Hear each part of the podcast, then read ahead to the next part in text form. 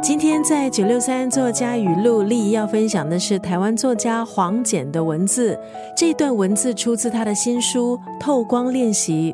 黄简创立了文字温室，成立至今已经是第八个年头。隔了三年，他推出散文集《透光练习》，里头谈关系、谈幸福、谈自我价值、谈生命的创伤。在他温暖却隐隐透着孤独感的文字里。我们读到的是别人的故事，看见的却是自己内在的真实。我们都清楚，生命不可能完全讨喜，每个人却必须要学习如何勇敢接受这个部分。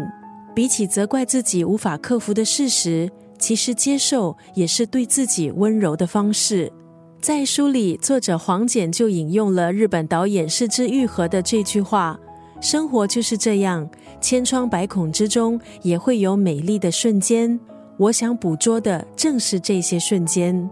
今天在空中就要分享黄简的这本散文集《透光练习》当中的这一段话：不是所有光芒都必须闪耀才算真正发光，你就是你，从微小光芒点亮的绚烂也很迷人。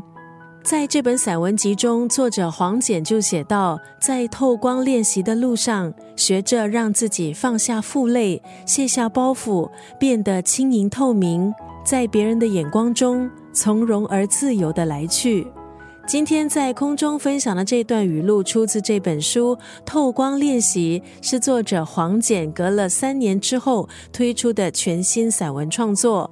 立意要分享的是当中的这段文字。不是所有光芒都必须闪耀才算真正发光，你就是你，从微小光芒点亮的绚烂也很迷人。